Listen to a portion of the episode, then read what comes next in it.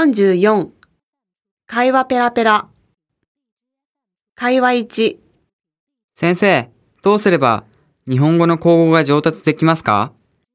そうですね。やはり日本人の友達を作ることが一番だと思いますね。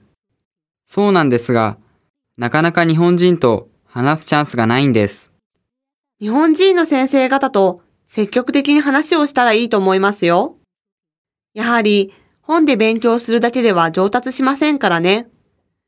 使ってみることが大事ですよ。そうですよね。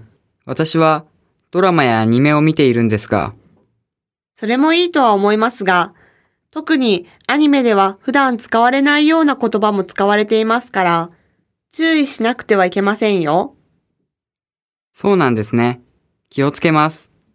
最近、インターネットの SNS で日本語で日記を書いていて、そこで日本人と交流しています。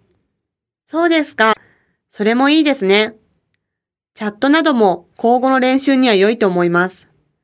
でも、インターネットで知らない人と交流するのは危険な面もありますから気をつけてくださいね。会話に、小林さんは中国語がペラペラですごいですね。いいえ、まだまだです。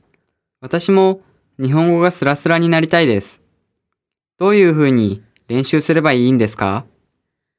中国語にしろ、日本語にしろ、一番の効率の良い学び方は、一度学ぶと決めたからには、毎日毎日その言葉を学び続けることです。